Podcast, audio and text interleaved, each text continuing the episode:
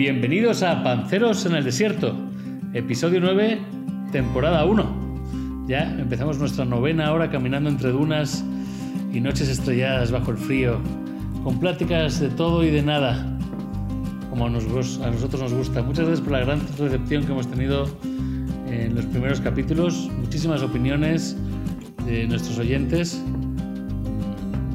que queremos ir escuchando. No olvidéis suscribiros a nuestros canales en YouTube, Panceros en Desierto, Instagram, Panceros en Desierto, u o Spotify, Panceros en Desierto y Evox, Panceros en Desierto.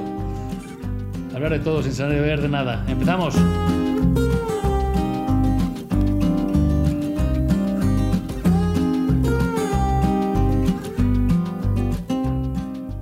Primer tema, chicos. Eh, este tema lo tenía sobre la mesa desde hace varias semanas, pero creo que, es el momento preciso, ¿no? Es la, época ahora estival, la época de viajes, la época de turismo, un poco limitada por las circunstancias, pero bueno, siempre importante y sobre todo para, España motor, ¿no? El turismo y toda la actividad de viajes. Entonces, eh, quiero daros una reflexión de cómo viajo yo, ver cómo viajáis vosotros, qué consejos tenéis, pero antes, como siempre, voy a dar un poco la brasa histórica, ¿vale? que, yo creo que estas curiosidades son interesantes y la gente le gusta, ¿no? De dónde empieza el tema del turismo, ¿vale? Entonces no me voy a ir muy atrás, pero ya los eh, nómadas, la edad antigua, los griegos, etcétera, pues empezaban a viajar por motivos religiosos, incluso algunos motivos de historiadores, ¿vale? Eh, Heródoto, creo, a Egipto, un griego. Pero bueno, sobre todo esto se pone de moda hacia finales, mitad del siglo XIX, eh, por un tipo que no sé si os suena, que es una compañía que recientemente ha quebrado, que se llama Thomas Cook. Oh, por supuesto, sí, el mega escándalo. Ah, vale, conozco la compañía, pero no al tío. Yo, tampoco conocía la, historia detrás, ¿no? Entonces, Thomas Cook, inglés, eh, es el creador del tour operador. ¿Y cómo funcionó esto, no? Eh, arriesgó con un emprendimiento en 1842, cobrando a gente de su localidad en Leicester un chelín por un viaje de alcohólicos el primer congreso de alcohólicos de la historia. Entonces eh, se fueron 500 personas. ¿De qué año hablas? 1842. ¿Pero un viaje de alcohólicos de, para ir a beber a un sitio o para desintoxicarse? Auto, no, no, todo lo contrario. Autodenominado Congreso de Alcohólicos de 1842 para ir a mamarse, para ir a beber. lo podemos calificar como el primer Erasmus de la historia reconocido y documentado. Es como el ancestro de Ryanair, ¿no? es el ancestro de Ryanair y no solo eso, de los turoperadores británicos, el Magaluf y todo esto. O sea que al final los ingleses siempre. Bueno, pues el tío la, la, petó, la petó, o sea, fue, se jugó, es verdad, mucho, cobrando ese chelín, eh, pagos por adelantado y tal. La historia es súper curiosa, nos puede dar para, para pues, hablar un poquito más. Pero bueno, la moraleja es que de ahí se empiezan a desarrollar otros conceptos ya con hospedaje, a hacer viajes más largos, etc, etc. Luego, bueno, pues más adelante los viajes también eran un símbolo de, aristocracia. Eh, habría un tema que se llaman los, los, eh, eh, los seis grandes, que era visitar los aristócratas europeos e incluso ya norteamericanos. Se hacían el Gran Tour, se hacían durante seis meses todos los lugares de la antigua Grecia y la antigua Roma donde había habido volcanes. Yo qué sé, Pompeya, Sicilia, y entonces iban visitando y documentándolo. Ya os digo, todo esto era aristocracia y luego está a principios del 20 el Orient Express, ese tren de lujo eh, que iba hasta Estambul desde París. O sea, una brutalidad, que en el primer viaje tenían que ir armados los pasajeros porque te podían parar en cualquier momento, tuvieron que pararlo durante la Primera Guerra Mundial, o sea, mil historias, pero bueno, el turismo siempre ha tenido una, una cosa en común, que es la inquietud, el buscar cosas nuevas, pero sobre todo disfrutar, ¿no? Entonces, ahora os traigo un poco mi, mi reflexión de cómo estamos viajando hoy. Yo soy un turista estresado, a mí me gusta viajar y ver cosas y levantarme a las 4 de la mañana y rápido y tal, y oye, y dormir y, acostarme viendo andado. Creo que tengo un récord de, 28 kilómetros en un día andados. No. Andados, sí, sí. Ay, qué matado, tío. Matado. ¿Dónde? Eh, pues mira, este fue en Estocolmo. En Estocolmo. Pero es salir de la ciudad, o sea, andar 28 kilómetros es andar toda la ciudad interna y luego darte, salir a caminar, pues no sé, como Alcobendas. Exactamente. Si tú en Madrid, te das un paseo, te vas del retiro de Alcobendas y vuelves y no has hecho 28 todavía, tío sin ton ni son, que cada, que cada oyente ponga eso en la cabeza, ¿no? Que podría hacer con 14 kilómetros de ida y 14 kilómetros de vuelta, pero bueno. Entonces, yo creo que hay, hay dos tipos de turistas, ¿no? Que está el, el, de hoy en día, ¿no? El de estresado, que soy yo, que hasta cierto punto, más que disfrutar, se estresa y está el turista panzón, ¿no? El turista que pues me levanta a las 11 y al desayuno cerrado, bueno, vamos a tomar un café, pero ese turista no ve, no ve ni, si fuera Nueva York no vería ni el Empire State. Sí, yo soy ese. Tú eres ese. ¿Y tú? Yo, eh, la verdad que eh, he sido como, no, no, soy un mix de los dos. O sea, me encanta hacer cosas, pero las improviso en el lugar.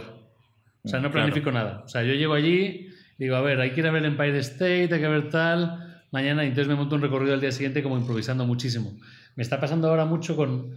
Eh, mi novia es mucho más planificada y le encanta, porque ahora estamos viendo para ir un mes a España eh, y a ver qué hacemos allí. Yo digo, bueno, ya llegamos y ya veremos lo que hacemos. Si vamos a, a, Sevilla, o vamos a Barcelona, o a Valencia, o a Portugal, pues ya vemos cuando estemos allí, primero lleguemos.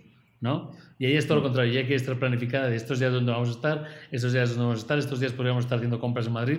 Y yo soy más de improviso en el vuelo, vamos. Leo cosas antes de llegar. Eh, entiendo que porque el, yo creo que hacer turismo es algo súper personal, ¿no? Que, que, si uno es muy diferente al otro, al final habrá alguna pelea que otra, ¿verdad? Hay que tener un balance, yo creo, sí, o sea, hay que tener balance. Yo no, o sea, me encanta, también he ido cambiando mucho, ¿eh? Antes me pasaba mucho de llegar y no querer hacer nada. Es que también depende de la vacación. No es lo mismo ir a París, como hablábamos en el último capítulo sobre París y bonitos edificios, que ir a, la, a Menorca. Mm. Claro. Entonces, en uno vas en modo, voy a tirarme a la, a, la Bartola aquí en, en, la playa durante siete días y a no pensar y a desconectar el teléfono. Y en otro dices, bueno, quiero ir a ver el barrio del Louvre, el, bueno, quiero ver el Museo del Louvre, quiero ver el Cartier no sé qué, no sé cuándo, ¿no? O sea, como que depende del modo. Sí, pero al final, o sea, a mí nunca me ha gustado lo de llegar a una ciudad y tener como una lista de, vale, tengo que hacer A, B, C y D para, y ver estas cuatro cosas para que mi día haya sido un éxito, ¿no? Porque al final te pasas el día en colas, eh, rodeado de otros turistas, yendo a la marabunta donde está la gente a mí me gusta más andar, perderte por una ciudad y, oye, descubres más el, también esa parte de la ciudad de donde están los locales. Es que tú siempre has sido un bohemio. están los locales. Tú siempre has sido un bohemio. Yo soy de llega rápido, vamos a la torre, venga, haz la foto, venga, ya, vámonos, que tengamos cinco minutos para subir al otro lado. Exacto, total. Oye, Pero también eh, esas, vacaciones tipo Jones tienen un riesgo, porque, a ver, si vas a pelo puedes acabar en cualquier lado. O sea, venga, voy a ponerme a pasear aquí y acabas, no sé, pues en el barrio, pues no sé, en cualquier lado que es como, bueno, vale, esto es Francia, pero... Sí, pero te dejas llevar, ¿no? Oye, mira, esta calle tiene buena pinta. Oye, mira, este restaurante. En vez de estar buscando el TripAdvisor, buscar la guía, que al final acabas como... Se supone que tú vas a un país para descubrir cosas nuevas y acabas haciendo la, guía de Google, ¿no? De tienes que cenar aquí porque tiene cinco estrellas en las revisiones y tal, ¿no? A mí me gusta que sea un poco más espontáneo, pero vamos. ¿Y nunca te ha pasado de, pensar, oye, me he ido de Estocolmo o de X ciudad y estás volando el domingo de vuelta y decir, joder, si no he visto nada? Joder, se me ha olvidado ver la cosa de la guía. coño, que estaba aquí el arco del triunfo. No me digas. ¿Estaba dónde? Oye, hombre, obviamente el, monumento grande hay que verlo, pero para mí lo más interesante es ver cosas locales y la comida, sobre todo. Si has comido en un sitio que esté bien y cosas eh, locales, para mí eso es viajar al final, ¿no? Bueno, ahí sí, ahí sí que te voy a decir que yo en la comida ahora sí me he vuelto más... Lo que hago, ¿no? Es que estoy recordando del último viaje que hice ahora de turista a turista, que fue en París hace nada, como en enero por ahí, agarro y empiezo a buscar por internet toda la lista de lugares donde comer, lugares donde comer, y veo como, no sé, 15 sitios, no, no solo Google o TripAdvisor, sino recomendaciones de una revista, recomendaciones de otro, recomendaciones para un plato específico típico del, del, país, ¿no? y entonces hago una lista y luego los punteo todo en el mapa, lleno el mapa como de 40 restaurantes o 50 restaurantes que están como que a todo el mundo les interesa como de la comida gastronómica y entonces cuando me entra hambre abro el mapa y veo si alguno de los que estoy buscando está cerca y paro por ahí. Eso Pero ¿te la pena hacer tanto esfuerzo? Es que lo hago, lo haces en una lo haces en una noche, en plan rápidamente, vas mapeando rápidamente y luego tienes un mapa brutal de miles de restaurantes y si paseas y dices, tengo hambre. Ah, mira, está este sitio al lado. No vas a un sitio específico, sino que tienes como muchos sitios recomendados. Yo también hago eso. Lo que pasa es que, me, como podréis imaginar por los kilómetros que hago, lo hago muy ineficientemente porque de repente digo, vale, ya es hora de comer. Ah, el restaurante este que había visto, joder, justamente queda en la punta donde empecé a hacer turismo. A, a estar 8 kilómetros andando. Y otra vez tú decides hacer cambio en otro lado. Así, así andas lo que andas. Pero mm, yo lo de las eh, lo de las recomendaciones, una cosa es que te lo recomiende alguien que conoces, pero cuando ves estas recomendaciones en internet, hay que, hay que ser un poco, bueno, no tomárselo muy a pecho. Yo, por ejemplo, dices en París, ¿no? Yo al lado de mi casa hay el restaurante más eh, valorado o más recomendado de París, que es un sitio de unos judíos de kebabs. Y este sitio vayas el día que vayas, a cualquier hora, tiene una cola larguísima. Pues en esa misma calle, a 30 metros, hay un sitio de kebabs muchísimo mejor, que le da 100.000 vueltas. Y hay la mitad de gente. ¿Por qué? Porque no tiene. No es el que sale en TripAdvisor. Llorens Advisor. Es un ejemplo, ¿no? De cómo. Joder. Eso es verdad. Eh, entonces, bueno, es, es difícil, ¿no? yo, por ejemplo, yo en el caso mío no, miro TripAdvisor, ¿eh? Yo miro mucho de guías, tipo guía de las mejores croquetas de Madrid, por ejemplo, ¿no? Y te sale la del mundo, te sale la del país, te sale la de, de, New York Post, que la pone ahí en, un, en una en inglés de las mejores croquetas de Madrid. Y de ahí va sacando pues muchos restaurantes que están recomendados por críticos y tal. Y luego el TripAdvisor se queda en un lado, porque el TripAdvisor tiene mucha gente paga, esto es como también estarán pagos algunos críticos, pero ya empieza a ver, pues más o menos estarán bastante bien, de, de 7 a 9. Pero a ver, para mí el tema es, si te tienes que mirar seis guías y hacerte cuatro rankings y ponerte 20 chinchetas en un mapa para comerte unas croquetas, joder, ya tienen que estar buenas las croquetas. O sea, eh, la espontaneidad de viajar y, meterte en un sitio y decir, oye, mira, este tiene buena eh. pinta. Entrar y ver qué te dan de comer, eso es. Suena, muy bonito, pero la realidad es que eh, la probabilidad de que te comas un truño es altísima haciendo Altísimo. Altísimo. Altísima.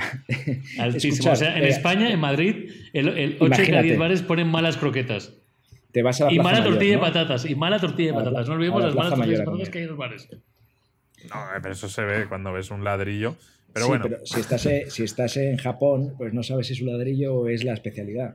Ese es el problema. Exacto, ese es el tema. que tengo aquí una pregunta a la recámara y nos estamos yendo. La pregunta es también si os parece, ¿no os parece que los viajes están perdiendo un poco ese componente exótico que os decía al principio, ¿no? El Orient Express. Estás en Camboya descubriendo un templo y de repente escuchas un acento murciano detrás de una columna. O sea, eh, eh, ¿no os parece que perdemos un poquito ese concepto de descubrir y de exotismo? Sí, totalmente, ¿no? La parte romántica de los viajes ya está todo tan pisoteado. Eh, yo me acuerdo la primera vez que fui a Asia, que fui a Tailandia y era como, wow, nunca he estado tan lejos, ¿no? Y según empiezas a andar por Bangkok y te encuentras que todo el mundo es de Madrid. Y eh, me acuerdo llegar a una playa paradisiaca, increíble, que no había nadie y según me, pongo ahí con la toalla, llegan cuatro tíos de Madrid de resaca en la motillo. Eh, ¿Qué pasa? No sé qué, venga, tal. Y uno de ellos, de hecho, me acuerdo, porque fue horrible, se cagó en el agua, dentro del agua. Estaban hablando y dice uno, bueno, voy, a cagar. Y yo al lado. Entonces dices, joder, claro, estás perdiendo. Claro, es que es muy fácil viajar ya. Entonces, todo está, todo está lleno de madrileños. ¿Sois de los que os hacéis los tontos cuando escucháis un acento familiar? Sí, hombre, no vas a ir a darle un abrazo, ¡Ey, de mi país! Sí, sí, lo, pasó tontos siempre. Todos nos hacemos los tontos. A mí una vez sí un chico que, se veía muy simpático me vino a hablar de España, no sé qué. Y yo, no, no, yo soy francés, soy italiano, le dije. no, quiero no, conversación. Eh, Déjame decir. Como, como, como, el de, como en la película de Tarantino de Brad Pitt, que, que es italiano. Sí, italiano, no, no son aquí. no, no, no. Goldiniesta, no sé. Eh, Entonces, vale, eh, pasado, presente, futuro, ¿no? Siempre los, panceros nos gusta hacer el recorrido y que cada uno, el que esté ahora haciendo footing, se imagine cómo va a ser el futuro, sin ir al cliché de los viajes espaciales. ¿Qué, ¿Qué, futuro, y yo tengo mi hipótesis, pero qué futuro veis a los viajes? ¿Cómo va a ser el turismo en 10 años? ¿Qué cosas van a estar guay? ¿Qué cosas no? ¿Qué cosas van a ser diferentes, iguales? ¿Cómo lo veis?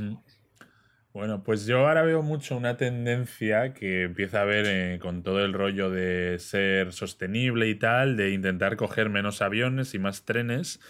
Y yo creo que va a, va a haber un resurgir de destinos eh, dentro de tu propio país o destinos más cercanos. Eh, se ha explotado ya mucho, pues por ejemplo en Europa, ¿no? La gente va a Berlín, la gente va a Estambul, la gente va a Santorini, la gente... Hay como Ámsterdam, ¿no? Hay como ciertos sitios donde todo el mundo tiene que ir. Pero luego hay un montón de joyas, por ejemplo en España está lleno de sitios espectaculares que simplemente no son famosos y no va ni Dios. Eh, ¿Puedes, compartir yo creo que va, ir, te lo que va a ir por ahí. No, eh, bueno, por ejemplo, las Islas Cíes. Las Islas Cíes en. Pero eso tiene un montón de turismo. No, no tiene nada de turismo. De hecho, eh, tú tienes que ir con un ferry que limitan la, la, gente que va a diario. Y vamos, las votaron una vez como la mejor playa del mundo, en las Islas Cíes. Y la gente se está cogiendo vuelos para irse a Punta Cana. Em, Esto que es muy peligroso, ¿eh? Dada nuestra audiencia, pues puede ser que la semana que viene las Islas Cíes se revienten en capacidad. no, no, pero las Islas Cíes reventaron en capacidad porque el tema del turismo ahora es que sale una buena foto en Instagram y se llena muy rápido porque es muy fácil viajar y se tuvieron que poner muchas limitaciones, pero son muy, o sea, ya están instagrameadas.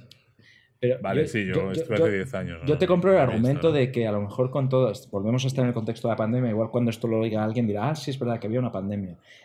Te lo compro para países como España, Portugal, pero vamos a ser honestos. Alguna persona, con todo el respeto, que vive en Manchester, que es frío, que es húmedo, que es sucio por las fábricas, ¿qué va a descubrir ahí al lado? Eh, las, las, catacumbas de los eh, normandos?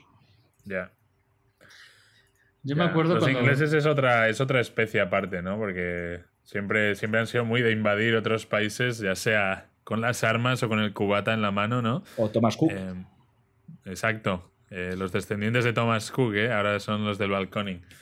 pero digo en general, a nivel europeo, yo creo que se va a hacer así un poco como más local todo. Yo espero que vuelva eso, no sé. ¿Y Mau, tú qué opinas? Que no has dado tu, vista. Es que creo, eso es muy complicado porque, a ver, estoy completamente de acuerdo con, con Pep en el tema de, de, que va a ser más ecológico, más sostenible. O sea, hay muchas tendencias hacia turismo ecológico, turismo sostenible, ¿no? Buscar más temas de turismo rural. Eh, hubo un superauge de turismo rural en España en los últimos 20 años y en Europa, pero también hacia la cabaña sostenible, áreas que sean defendidas en ecológicas. En Colombia, por ejemplo, ahora lo que está más de moda es esta zona, ¿cómo se llama? Eh, tú debes saberlo, Gusto, que está ahí al, lado de Cartagena, ¿no? ¿Cómo se llama este lugar que es todo? El Tayrona. El, parque. de Tayrona. El parque de Tayrona, ¿no? Todo ese tipo de cuestiones como parque de Tayrona, ecológico, todo eso va a tener una tendencia seguro creciente, porque además la generación Z es más consciente de ese tipo de turismo y va a tener una tendencia creciente, pero no va a ser el core, o sea, no va a ser el motor.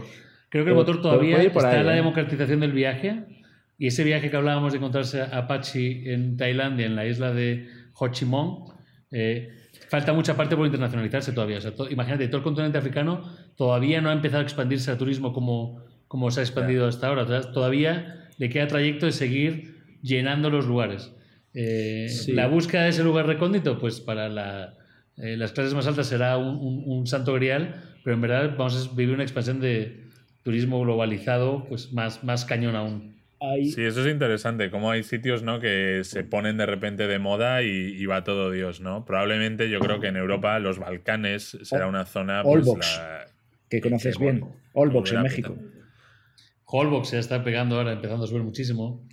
Mm. Es que yo, yo, fíjate, una cosa que creo que es interesante es lo que decías tú, Mo, decir, vale, eh, se va a expandir, aún queda territorio, eh, yo creo que la clase alta va a hacer, como siempre, ¿no? Va a hacer otras locuras, lo espacial que, que he dicho que es prohibido, pero bueno, pero va a haber un salto de, la, de clase media a un poco más, ¿no? Ese turismo de experiencia, que por ejemplo estos hoteles burbuja, que ves las estrellas, a, cosas... Yo fíjate, una cosa que le ha puesto es al turismo eh, vintage. Va a volver el Orient Express y te vas a poder disfrazar de agente de policía con gabardina y a comer y beber o un cepelín o algo eso, así. Eso me encantaría a mí.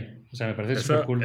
Eso molaría, ¿no? Es como un, un, juego de esos de un escape game, ¿no? Pero durante una semana, ¿no? Te disfrazas ahí de explorador panzón eh, inglés y te vas a emborracharte ahí a Turquía. Durante esta semana vivirás la experiencia de ser un lord en un crucero que viajará del el canal de Suez.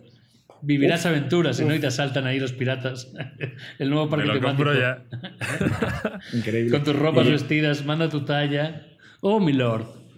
Pero se, romperá un poco la magia cuando el Lord se baje en el Cairo ¿eh? y, le, y, le, asalten niños con el móvil haciéndole fotos y, Pep disfrazado de Lord del siglo XIX. Sí, o sea, imagínate, si si ya siendo turista te intentan timar, imagínate te plantas en medio de Estambul disfrazado de Lord. O sea, tienes el cartel de gilipollas eh, con luces de neón alrededor de tu cabeza, ¿no? Hombre, Lord Panzers. Oye, pero hay, una serie muy buena pensando en el futuro del turismo, pero muy a, muy a lo loco, eh, que es el Westworld, que es donde la gente va a vivir experiencias de ese tipo con robots, inteligencia artificial. Se van al oeste, se van a vivir el, Japón feudal, a ser un personaje de esos. Eh, eso ya sería como el futuro del futuro. Sí, y un apunte final de hablando de lo de las tendencias. Creo que otra tendencia que va a crecer más es ahora que hablamos también con todo lo de la flexibilidad del trabajo y un poco cómo es la generación Z y la generación millennial, que es menos de me compro una casa y más de quiero vivir experiencias y quiero ser flexible.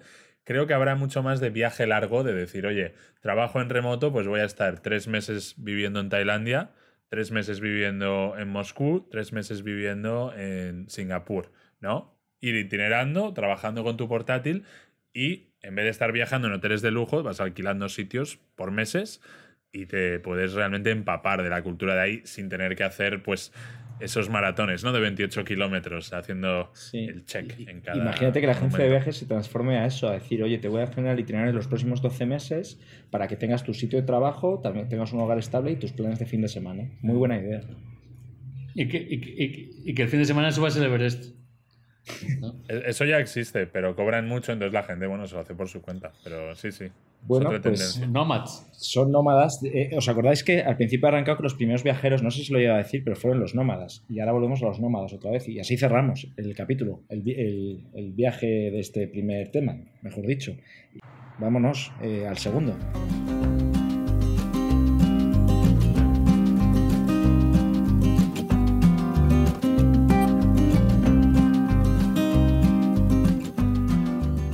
Genial, pues después de andar de viajes por el mundo, yo traigo pues una historia que viene de un pequeño viaje que me hice hace una, hace una semana atrás. Eh, decidí hacer una mini escapada por estos temas de COVID, llevaba tres meses encerrado en casa. Me fui con la familia de mi señora a eh, un sitio que se llama Cihuatanejo. Cihuatanejo, no sé si habéis ido alguna vez. No, yo no he estado. No. Es muy conocido porque en la película de Cadena Perpetua, Morgan Freeman, el, encarcelado Morgan Freeman, ah. siempre sueña con viajar a Cihuatanejo. No, Morgan Freeman no, el otro, ¿no? Es pensé que era Morgan Freeman, porque sea el otro. No, está siempre hablando de ir a Cihuatanejo. Es el otro, y cuando escapa le dice, búscame en Cihuatanejo. Y cuando Morgan Freeman le liberan, va. Ese, Cihuatanejo. Bueno, entonces estábamos, creamos una casa preciosa ahí mirando al mar. Y mirando desde. Estaba, estaba mirando al lado, y justo al lado de la casa había, de repente vi un palacio enorme, o sea, una especie de eh, edificio griego, ¿no? Para que os hagáis una como un eh, el, edificio de Atenas, ¿cómo se llama el edificio de Atenas? El, pues un Ateneo, Partenón. ¿no? Partenón, Partenón. Un Partenón, exactamente un Partenón de columnas de más de 6-7 metros de altura, eh, enorme en un, territorio, en un terreno espectacular dando al mar. Y, me pregunté, ¿quién encontré? Ha sido el hortera que se ha montado esta, este, esta, esta mansión aquí, ¿no? O sea, ¿qué, qué es esto? Y en esto me, contesta me cuenta el padre, no, eso es el Partenón del negro Durazo, o Durazo, ¿no? El negro Durazo. Digo, ¿quién fue el negro Durazo? Entonces empecé a hacer una investigación rapidísima de negro Durazo y el negro Durazo fue una persona que es como el símbolo, uno de los símbolos más fuertes de la corrupción mexicana, ¿no? El tipo, para que ustedes hagáis una idea, eh, nunca había tenido ni, ni, ni, tema ni beneficio, trabajaba en la policía, pero un amigo suyo del colegio que se llamaba Portillo, Fernández Portillo, que iba para gobernador de la Ciudad de México, le puso como escolta suyo de seguridad. Dijo, oye, te contrato como escolta de seguridad privada mía. Vamos, de guardaespaldas. Mm.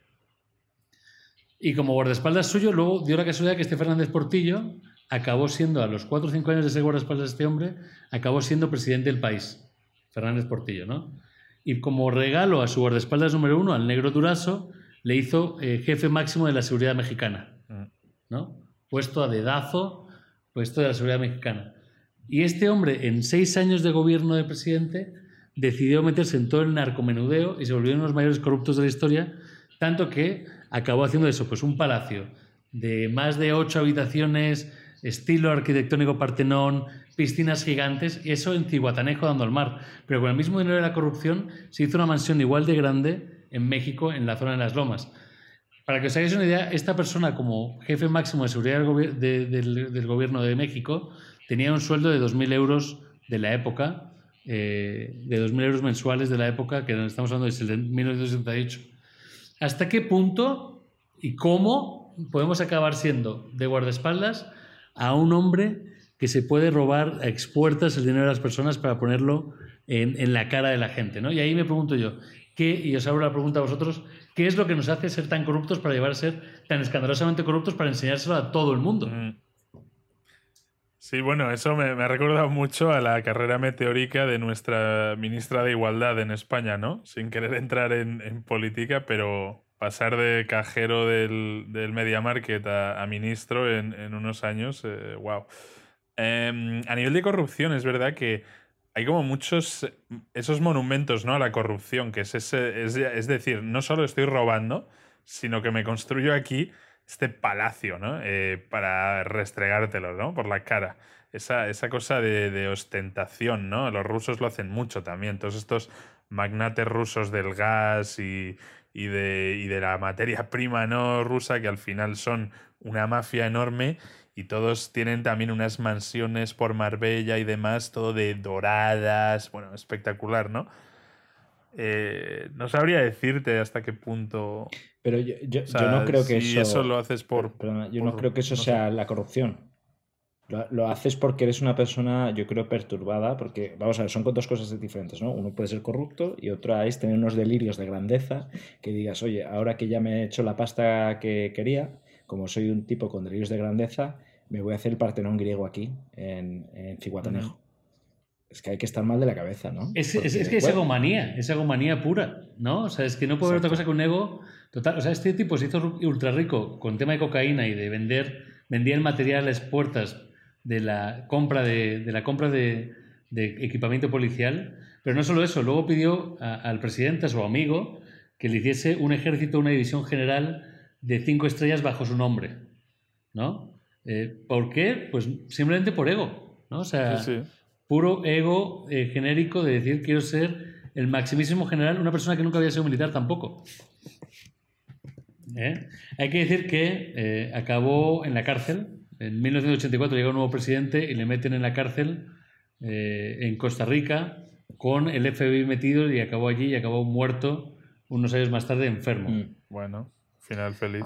Pero, pero, claro, esto estamos hablando del negro durazo, pero hay otro personaje que es espectacular, que además fue mediático nuestro en este mundo de la corrupción, como que ya se convierten en estrellas, ¿no? Me convierto en un palacio, pero creo que no podemos dejar de olvidar de alguien como Jesús Gil. Mítico, Jesús Gil. Mítico, total. Tengo yo siempre el recuerdo de ver la tele de pequeño y ver a este que era presidente del Atlético de Madrid, un personaje ultra famoso, pero también una estrella que era otro ultra corrupto. Mm. Jesús Gil. Amado por la sociedad. Y, para dar también contexto, otro eh, megalómano y otro eh, delirio de grandeza, porque él tenía también un partido político que, acordado, se llamaba el Gil, o sea, con su apellido, que hacía ah, siglas del Grupo Independiente Liberal. Y, sí, transformó Marbella y, bueno, todas las corrupteras. Yo creo que ese hombre y tantos otros están tan profundos en la, en la madriguera que se sienten intocables. Claro. Y como se sienten intocables, ya empiezan a delirar. Porque una cosa es una cosa es ser corrupto, que está muy mal, y oye, con el dinero no ostentarlo y tratar de tenerlo un poco debajo del colchón, y otra cosa es ser corrupto y, moverlo a esa escala, ¿no? Exacto. Es como lo que dicen con los bancos que aunque hagan mil millones de tramas y de cosas de tejemanejes, son too big to fail, ¿no? O sea, muy grandes como para poder eh, caer. Pues pasa lo mismo con esta gente. Al final, estando en el mundo de la corrupción sabes tanto de los demás, ¿no? Y sabes tanto de otros trapos sucios y demás que no pueden ir a por ti, ¿no? Y era un poco decir, mira, pues aquí estoy saliendo en prime time en televisión, en mi tanga, en mi jacuzzi, ¿no? Con mi caballo eh, imperioso y... Yo, yo fíjate lo que creo. Eh, hay una peli muy buena que me encantó a mí española, que es la del Reino, eh, que ah, sí, es muy me encantó el ritmo y tal de la peli, pero bueno, no, era relatada, parece ser, el Partido Popular en los años 90, de la corrupción de, sobre todo Valencia, parece ser, Murcia. Bueno, en fin, eh, yo lo que creo de toda esta gente que estamos hablando y ahora reflexionando un poco en voz alta, es que esa, gente hasta en un momento piensa que lo que está haciendo está mal, pero llega a un punto de que ya lo normaliza y a lo mejor piensa y todo que es que ese dinero, ese sobre que le han dado, pues se lo ha merecido y ha sido gracias a su esfuerzo que eso, esa obra ha podido salir adelante y ese dinero es hasta casi ilícito. Yo creo que lo normaliza. y es vitoreado y la gente le apoya, ¿no? Exacto. En el, en el caso de Jesús Gil, bueno, primero, al tipo este, a Jesús Gil, tuvo 14 juicios, ¿no? Y solo acabó en prisión preventiva durante dos meses en uno de los casos. O sea, como le intentaron pillar por todas, es como de película, como que esto que parece el típico del FBI intentando pillar al corrupto y saben que es el malo y es el mafioso y que está metiendo el dinero y no son capaces de meterle en la cárcel. Sí. ¿no? El poder de intocabilidad que te da eso. Pero cuando le sacaron de la alcaldía porque estaba acusado, al salir de la alcaldía le despidió a los ciudadanos entre vítores. Aplaudido, ¿no?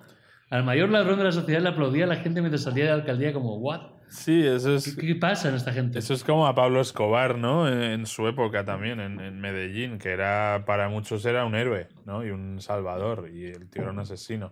Pero bueno, yo creo que hay un tema interesante aquí que es la flexibilidad de la moral, ¿no? Porque está claro que si tú estás haciendo, eh, estás robando, ¿no? A manos llenas, pues eso no está bien, pero, pero tú al final encuentras esa manera, ¿no? De justificártelo y poder estar a gusto y poder dormir. O sea, yo no creo que ninguna de estas personas se sintiese mal ahí eh, en su mansión, ¿no? Acostándose al lado de un tigre pensando, uff, es que estoy robando, ¿no? Están pensando, oye, qué inteligente soy, ¿no? O, bueno, siempre, yo creo que siempre hay maneras de, justificar este tipo de cosas, ¿no?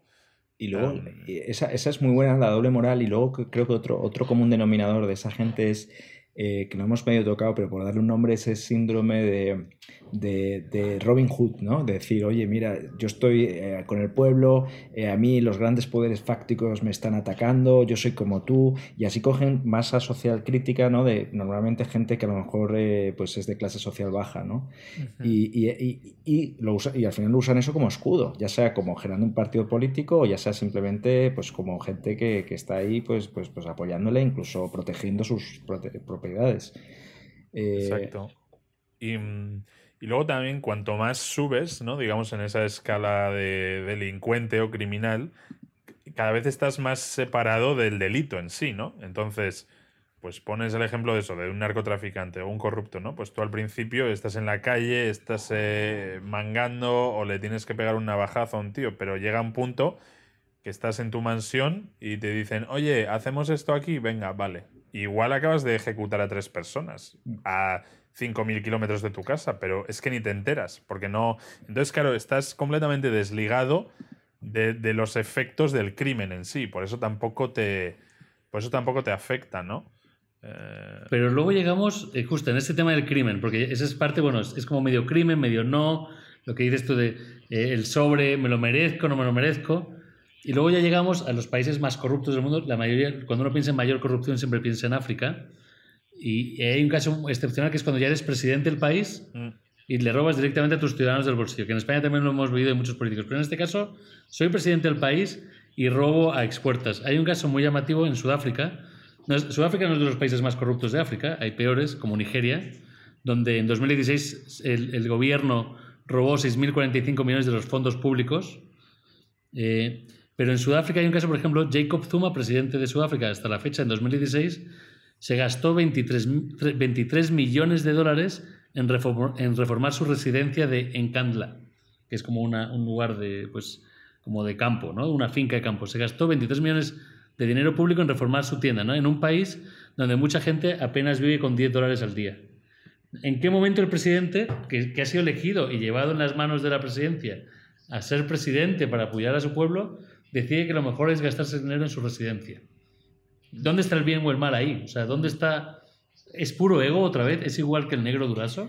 A, mí, ¿sabes? También, pensando en ese presidente, pensando en Gil, negro Durazo, ¿cuál fue el, primer, eh, la primera gota de ese vaso, la primera eh, acción que, generó esa inercia? Fue un día que le dijeron, oye, mira este sobre, o vi a alguno que se ganaba esa pasta y tenían ambición mal dirigida. O sea, ¿cuál fue el primer empujón a todo eso? Eh, ¿En qué momento empiezas para decir, oye, mira, mm, vamos a coger 23 millones de caudales públicos y me voy a hacer aquí un Buckingham Palace, un casoplón? Mientras mi pueblo pasa hambre, ¿eh? porque claro. A ver, al final yo creo que el problema de raíz siempre es la educación, los valores, ¿no? Al final, gente que ha crecido eh, sin nada, ¿no? Y has crecido envidiando a los que tienen, has crecido pobre, has crecido en, entornos duros, ¿no? Donde es, oye, el más listo es el que se lo lleva, ¿no? Pues al final, mm. esta gente, Me una vez llega a tener ese ¿eh? dinero.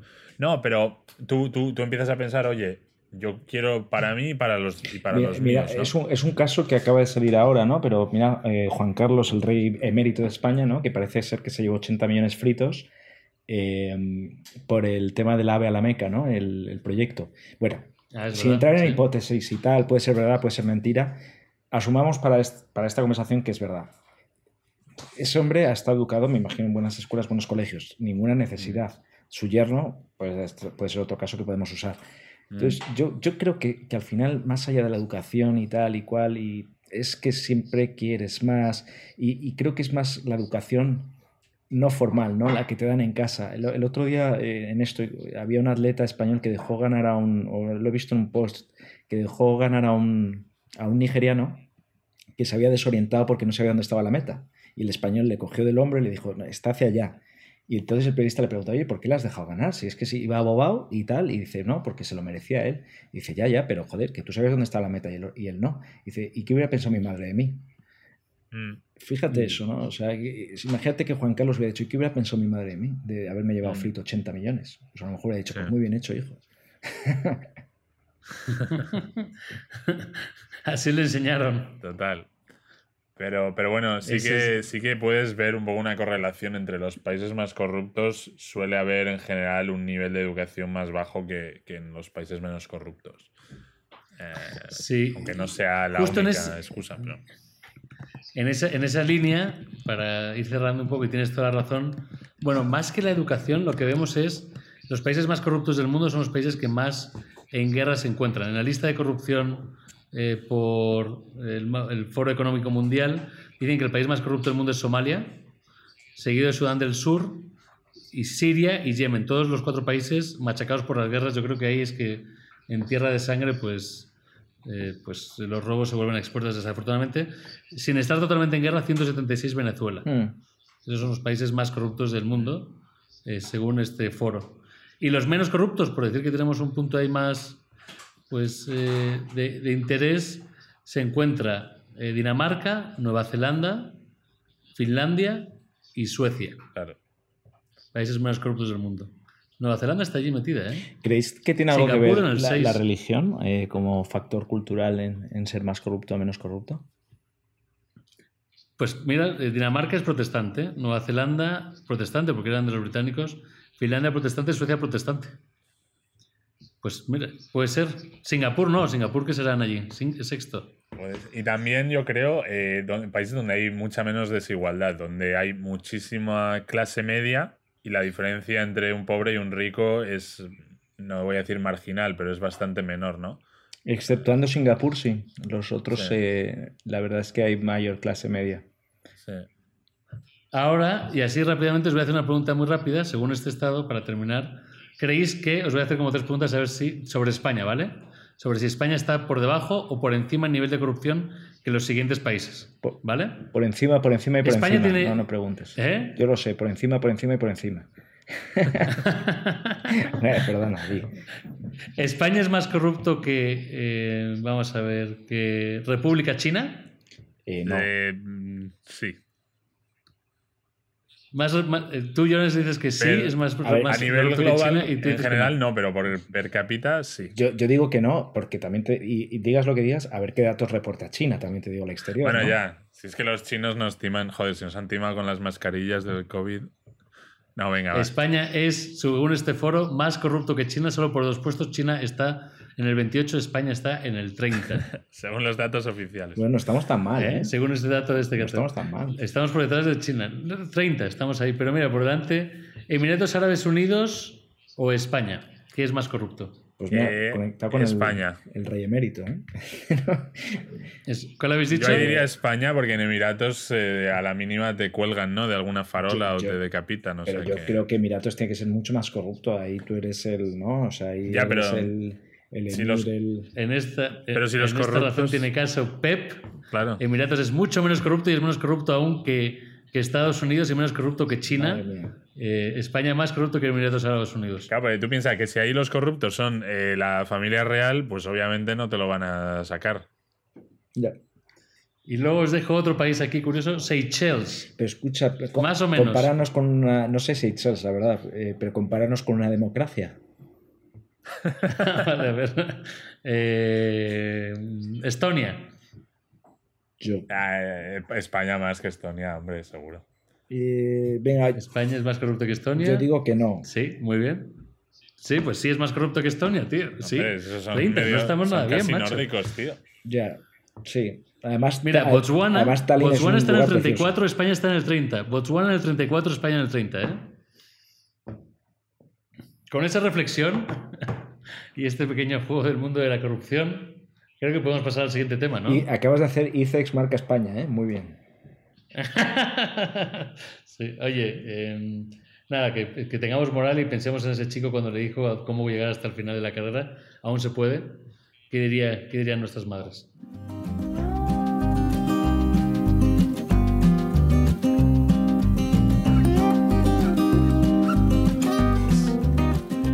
Bueno, pues me toca cerrar a mí y quería hablar hoy sobre movilidad.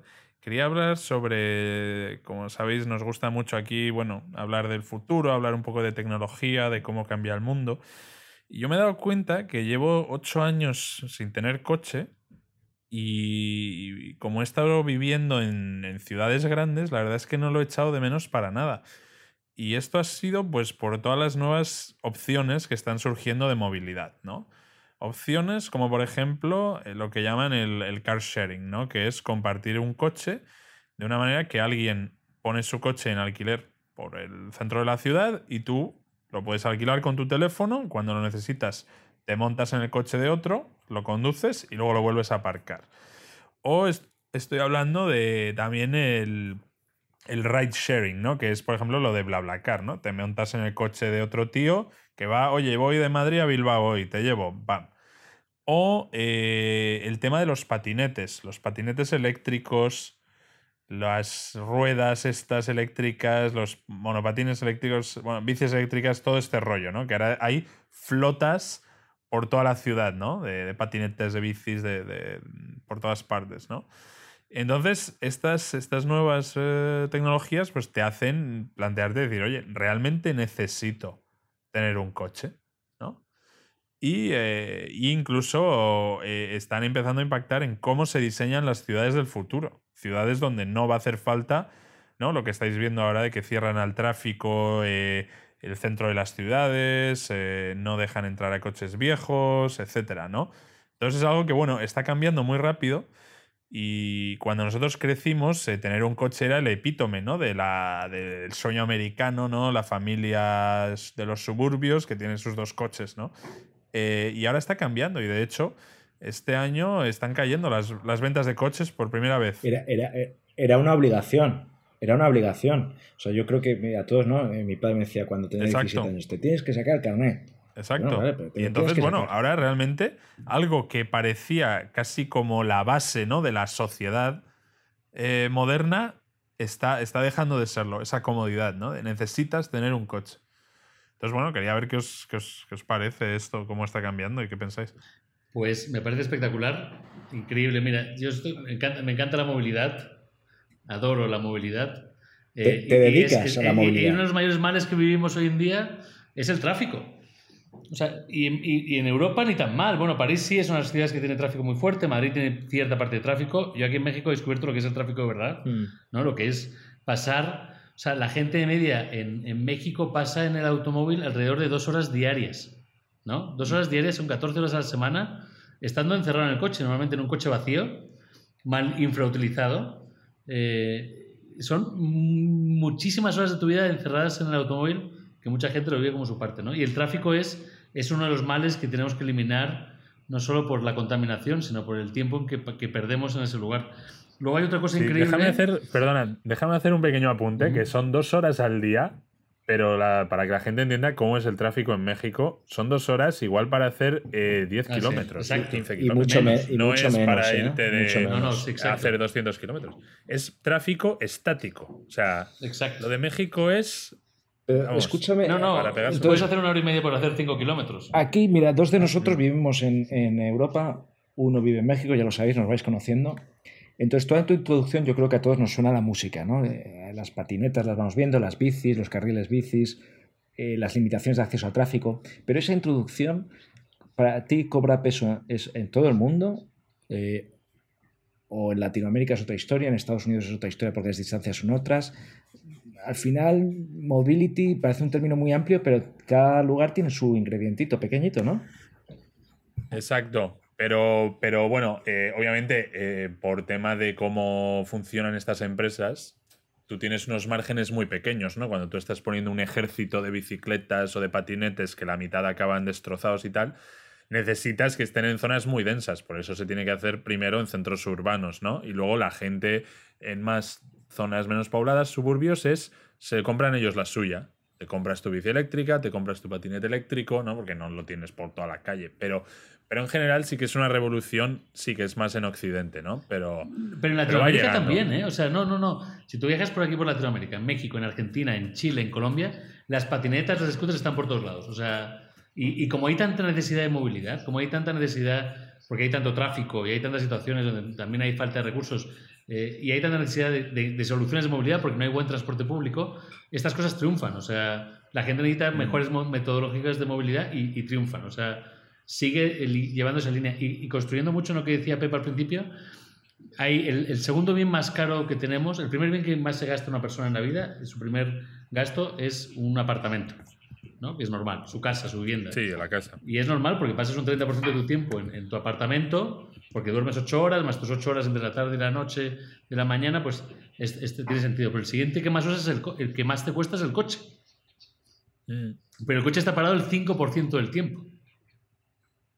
No, el coche está eh, utilizado el 5% del tiempo, está parado el 95%. Exacto, eso, eso, perdón, exacto. Está parado el 95% del tiempo y utilizado el 5% del tiempo. O sea, es un gasto mm. que no hace sentido con tu economía. Es el, gasto más segundo más caro, pero está parado casi todo el rato. Sí, eh, eh, hoy en día yo creo que en términos financieros es un bien muy jodido de amortizar. un coche que, de media te puede valer 35.000 euros, que son 40.000 dólares. un coche normal, muy normal. Eh, y luego vete arriba con todo lo que quieras con un Tesla. ¿Para qué? Para eh, sacarlo, eh, si mucho, mm, media hora de media diaria. Porque el fin de semana lo evitas, porque no puedes ir al centro, pues porque el X. Ciertamente, sí, ya lo están, pero en los próximos 10 años a lo mejor se quedan dos o tres marcas de automóvil o dos o tres fabricantes que al final aglutinan todo el mercado, ¿no? Y el tema aquí es, eh, bueno, como está empezando esta guerra ¿no? de, las ciudades a, echar al coche, porque el coche ahora se está convirtiendo en una molestia ¿no? en las ciudades. Ya no se puede aparcar, no se puede conducir, congestiona todo. Y dices, bueno, si es que irían, cualquiera de estas personas iría más rápido en metro, en autobús o, o en patinete, ¿no? Entonces, quería preguntaros de, estos tipos de movilidad alternativa para, la ciudad, ¿cuál es vuestro favorito? ¿Cuál es el que usáis, que os gusta más en el día a día? Y, te puedo hacer, ahora te voy a la pregunta, pero otra reflexión es el de qué va a pasar con los parkings, los parqueaderos. Yo soy propietario de una plaza de garaje, ¿eso para qué va a valer? No sé, luego lo podemos tocar. Eh, la mía la bicicleta, sin ninguna duda, aunque Madrid, para los que lo conozcáis, es una ciudad que no es muy amiga del ciclista, no hay mucha eh, carril bici, es hasta peligroso, está mal definido, pero la bici me encanta. La ¿Pero normal o eléctrica? Eléctrica, La, patineta esa de Line y todo eso me, da miedo. O sea, yo veo gente, auténticos inconscientes, por eso al lado de un autobús y me parece que vas al final con tu cuerpo a 25 kilómetros por hora. No hay más. Sí, es así. Yo soy fan de la bici. Eh, o sea, uso la bici, no uso el coche. Tengo la fortuna que estoy como media hora en bici del trabajo y voy en bici a todos lados. Mm. Sí, yo siempre fui muy de bici también, pero ahora la verdad es que soy fan máximo de los patinetes estos electrónicos por, por el hecho de que como no es tuyo, tú lo coges de donde sea y lo dejas donde quieras. Y es que eso te da una, libertad increíble. Y puedes ir dos, uh, vas súper rápido. Y, y, es un modelo de negocio que es una es súper disruptivo si lo pensáis. De repente llega una empresa y empiezas a dejar un ejército de pequeñas máquinas, pequeños robots por las calles, ¿no? Que te generan dinero diariamente, ¿no? Y cuando se les gasta la batería, la recargas y los vuelves a dejar en la calle, ¿no? Está cambiando el paisaje de las ciudades. O sea, tú ahora vas andando por la calle y no sé cómo será donde vivís, pero por ejemplo aquí llegó a haber 12 marcas distintas de patinetes más 6 o 7 de bicis. Entonces la bici amarilla, el patinete naranja, el patinete verde, el patinete rosa. Luego las motos eléctricas. Que la mayoría ha habido un boom, la mayoría de estas startups han quebrado, eh, pero las que, las que quedan, bueno, se han ido consolidando, ¿no? Eh, por ejemplo, la, la, que hablaba Busto, ¿no? La de Lime, esta es de las más fuertes en patinetes. Y Uber, que Uber lo ves como un gigante, pues Uber creó unas bicis eléctricas que las llamaba Jump, unas bicis naranjas. Está aquí en México. Y ahora se las ha tenido que dar a Lime. Han invertido 200, bueno, han sido parte de una ronda de 250 millones de inversión en Lime y les han dicho, oye, manéjame tú el tema de las bicis, porque a nivel operacional es muy complicado. Entonces, eh, bueno, se están empezando a crear estos gigantes que van a ser los que van a, los que van a dominar. Pero tú que estás metido en esa historia, eh, lo has mencionado, pero ¿hay alguno que, sea rentable? Porque yo estaba haciendo cálculos ahora de cabeza, un viaje en patinete que te cuesta de media, por hacerlo fácil, ¿dos euros? Eh, sí, tres euros. Tres euros, vale. ¿Qué cuesta un patinete? 300 euros por ponerlo. Seguro que tienes un descuento y tal. en 100, 100 viajes los has amortizado. ¿Cuántos viajes haces al día? Dos viajes. Diez mínimo. Diez mínimo, ¿qué es? Mínimo diez, yo creo. No sé, hay sí, Según la, según la duración, pero, pero eso es el tema. Es lo que... tirado un triple de los buenos. Claro, a lo mejor podemos estar diciendo que en 30 o 60 días ya tienes pagado el, el, el, el vehículo. Digamos. Exacto. Esto es, esto es lo, que me, lo que mencionaba al principio y que quería traeros como reflexión y que es esto, estas nuevas invenciones son, son una pasada, o sea, mejoran un montón la vida, mejoran un montón eh, la, congestión del tráfico, no contaminan, pero debido a, en parte, lo garrulos que somos, pues eh, muchas de ellas se están quebrando simplemente por eso. Aquí en el, en el río de París, en el Sena, no paran de sacar bicis y patinetes que la gente simplemente los lanza, me aburro, voy borracho, pam, lo tiro ahí, ¿no? Y entonces, la vida media de uno de estos aparatos, ¿cuánto creéis que es? Joder. Eh, Ahora que con eso que me has dicho. Tres meses. Wow. La vida media. ¿Cuánto has dicho? Tres meses. ¿Tú cuánto crees, Mo? Es que va a ser un número ridículamente bajo. ¿Un, un mes medio? Un mes. Mm. Un mes. Entonces, claro, tienes que encontrar una manera de hacerlos que sean baratos y sean seguros, que tengan una batería que dure mucho, eh, optimizar todo, pero encima, ¿qué pasa? Que tienes a toda la gente que los va destruyendo, ¿no? Y ahora incluso hay una corriente aún más allá, porque aquí en París la, gente protesta por todo, ¿no? Entonces ahora hay una corriente anti-patinetes. Y lo que hacen es estas, eh, estos patinetes o bicis suelen tener un código, ¿no? Que tú escaneas, un código QR, lo escaneas con el móvil y así se te abre. Pues la gente va y lo pinta con un, rotulador negro para que no se pueda escanear. Para decir, no, pues esto no lo usas, ¿no? Entonces, bueno, eh, es curioso cómo... Eh, supongo que pasaría lo mismo, creéis, cuando los caballos, ¿no? Empezaron a llegar los caballos a las ciudades. Y habría gente quejándose, ¿no? De que van cagando por las calles, ¿no? Pues esto es un poco lo mismo. El tema es también la legislación, ¿no? Porque luego cómo, cómo va conduciendo el chico por la acera, hay gente que va muy a lo loco, tendría que haber un poquito más regulado que haya unos caminos específicos para ellos. Incluso en la misma acera podrían hacer líneas porque facilita mucho la movilidad. Pero yo creo que es una solución que está para quedarse. Todo lo que es micromovilidad de ese tipo se van a quedar y van a mejorar. Y es que, dando datos así a lo grande, creo que el, normalmente en las grandes urbes el 50% del espacio que tenemos está dirigido a las calles, para los coches, ¿no? Para eso que hablábamos que se usa tan poco. Eh, imaginaros si conseguimos liberar las calles de automóviles eh, ¿cómo conseguiríamos bajar los precios inmobiliarios de las casas? Si todo ese espacio que está dedicado a los coches lo empezamos a eliminar para eh, liberar la parte inmobiliaria, o sea, liberar, conseguir bajar el, principal recurso que todo el mundo tiene problemas, el reto principal que es comprarse una casa en toda Europa, es todo carísimo en las grandes urbes, si liberas el 50% del espacio público para nuevas viviendas o otro tipo de comercios, ¿cómo bajaría ese precio? O sea, ¿cómo democratizaríamos la vivienda solo por quitar coches del camino. Suena muy bien, pero yo creo que es ciencia ficción. Es imposible hoy en día incluso gradualmente no depender del coche para muchísimos cientos de miles de personas que viven en las ciudades. No, e, eso está, eso está claro, pero también lo que venimos hablando estas semanas, ¿no? Del teletrabajo, cómo va a cambiar todo. Yo eh, os quiero hacer una, una predicción un tanto radical, que es que a la gente que utiliza el coche dentro de una ciudad, en el centro de ciudad, de aquí a 10 años se les mirará como al que se enciende ahora mismo un cigarrillo dentro de un restaurante. O sea, algo que creíamos que sería imposible, creo que, será lo mismo. Ir en coche serás el apestado y los ciclistas te irán tocando en la ventana. ¿Tú qué haces? Pero, sobre, todo si vas con un coche eh, de gasolina. Ahí ya igual te asaltan. Exacto. Creo que también en esa predicción, yo como predicción local, lo que va, con los coches que se mueven solos, la gente no va a necesitar el coche, el coche se va a convertir en un servicio. Entonces tú vas a darle al botón y te vas a tener una suscripción mensual tipo Netflix, Autoflix, que básicamente sabe, vas a saber perfectamente dónde vas antes de que vayas.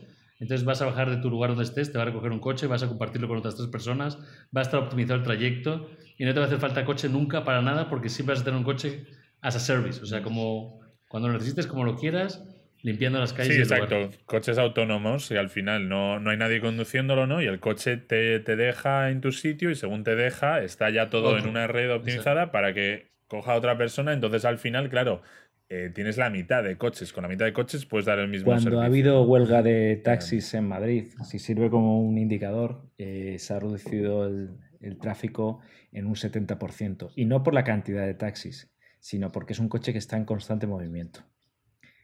Em, la predicción loca, lo que nunca yo creo que vamos a tener es el coche volador, y es una pena. Pero eso, yo creo que nos, la, nos la ha colado. Nos la volando por la casa que Nos la ha colado la ciencia ficción en todas las películas. Yo, claro que lo quería. Eh, Blade Runner y tal. Eh, y para los desplazamientos largos entre ciudades, hay que el Hyperloop, entonces. Habrá Hyperloop que, por ejemplo, eso es muy interesante. Estos túneles ¿no? que quiere hacer Elon Musk, donde básicamente el coche entra dentro de este túnel y es una pasarela la que va llevando el coche. O sea, el coche va como en una cinta transportadora. El coche no se está moviendo, sino que lo llevan, ¿no? Eh, esto empezará a ver, obviamente, como setas. El coche tardará mucho en morir, porque siempre va a hacer falta, ¿no? Pues para trayectos largos hasta que no haya mejores métodos, pero cada vez va a haber más de estas, de estas, eh, de estas invenciones, ¿no?